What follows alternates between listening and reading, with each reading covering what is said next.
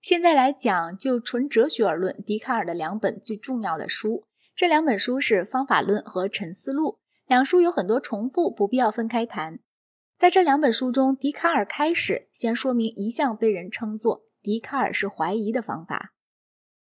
笛卡尔为了使他的哲学获得牢固基础，决心让自己怀疑他好歹总能怀疑的一切事物，因为他预料到这个过程可能需要若干时间，所以他决意在这段期间按普通公认的规矩节制自己的行为举止，这样他的精神就免得受个人关于实践方面的怀疑所引起的可能后果的妨害。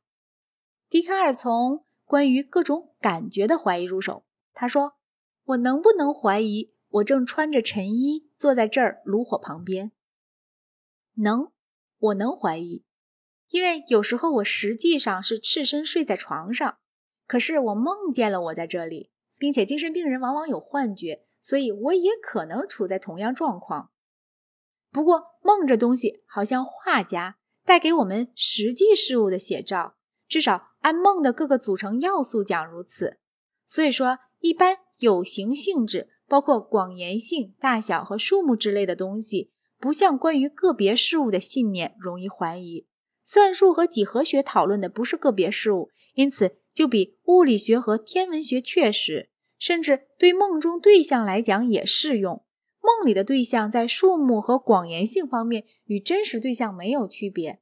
然而，即便对于算术和几何，仍可能怀疑。说不定每当我来数一个正方形的边数，或算二加三的时候，神就叫我出错。也许甚至在想象中把这种不仁归给神，理不应当。但是难保没有一个既神通广大又狡猾欺诈的恶魔，用尽他的巧计聪明来蒙骗我。假使真有这样的恶魔，说不定我所见的一切事物不过是错觉，恶魔就利用这种错觉当作陷阱来骗取我的轻信。不过总还有某样事我怀疑不得。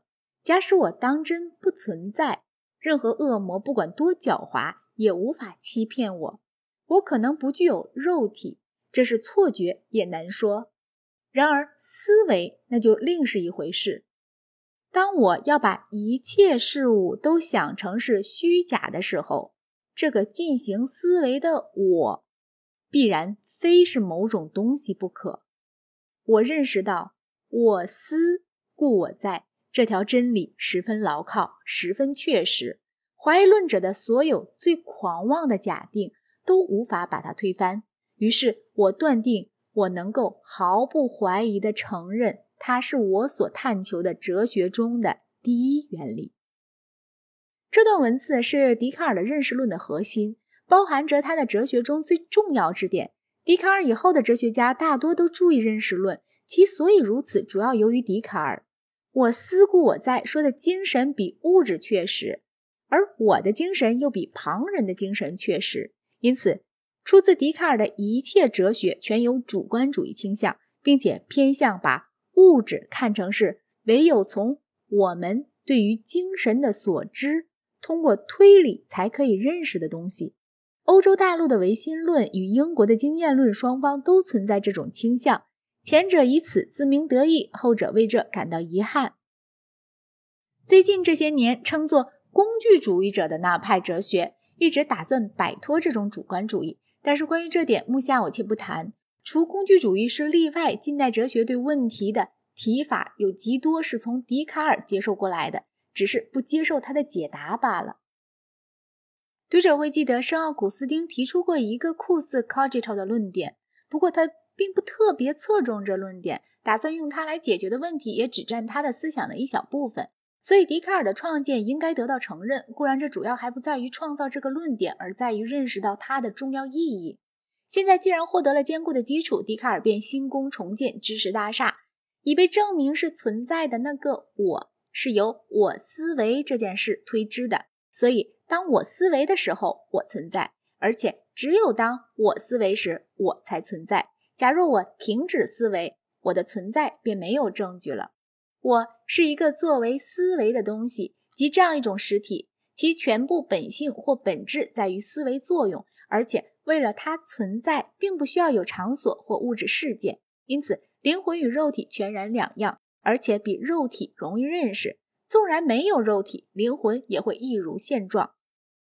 笛卡尔然后自问，CardiGo 这样明白是什么缘故呢？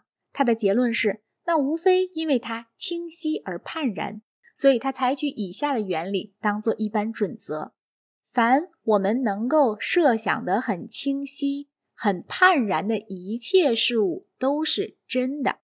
不过，他也承认，要想知道这种事物究竟是哪个，往往有困难。思维作用一词，笛卡尔按极广的意义来使用它。他说：“所谓做思维的东西，就是这种东西。他怀疑、理解、设想、肯定、否定、抑郁、想象和感觉，因为在梦里起的那种感觉也是思维作用的一种。由于思维是精神的本质，精神必定永远在思维，即使熟睡时也如此。”笛卡尔现在继续谈我们关于物体的认识这个问题。他以蜂巢里取出来的一块蜂蜡作为实例，各种感官觉得有些事情很明显。这块蜂蜡有蜜的味道，花的香气，有某种感觉得到的颜色、大小、形状、生硬、冰冷，敲一敲发声响。可是你如果把它放在火近旁，尽管蜂蜡依旧是蜂蜡，这些性质却发生了变化。可见，方才感觉所得到的并不是蜂蜡本身。蜂蜡本身是由广延性、柔软性和可动性构成的，这些非想象力所理解，而精神则理解。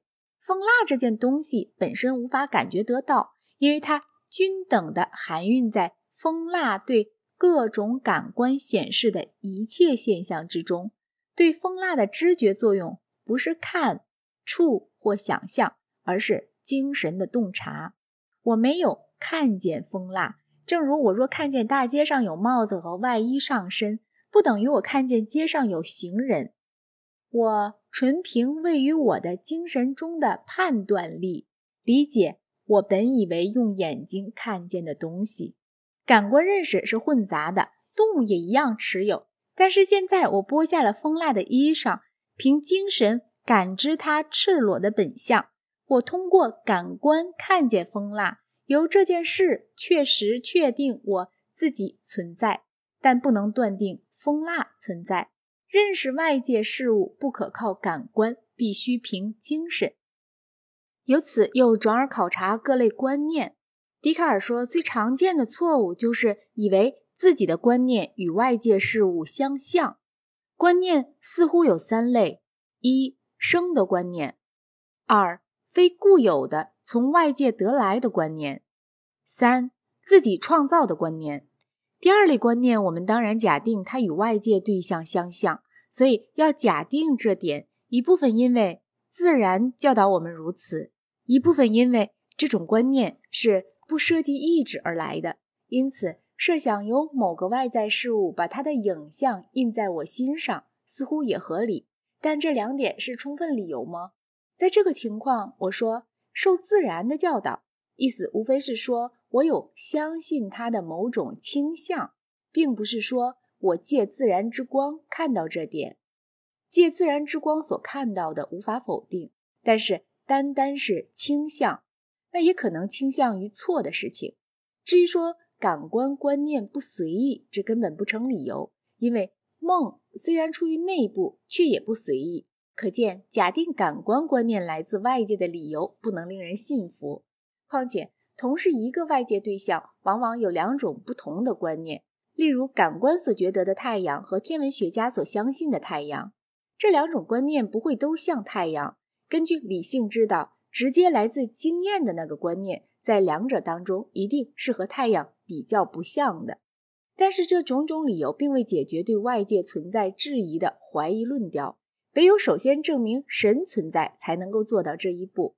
笛卡尔对神存在的一些证明，并不怎么独出心裁，大体说都是从经验哲学来的。这些证明莱布尼茨叙述的比较好，所以我想先略去不谈，等到谈到莱布尼茨的时候再讨论。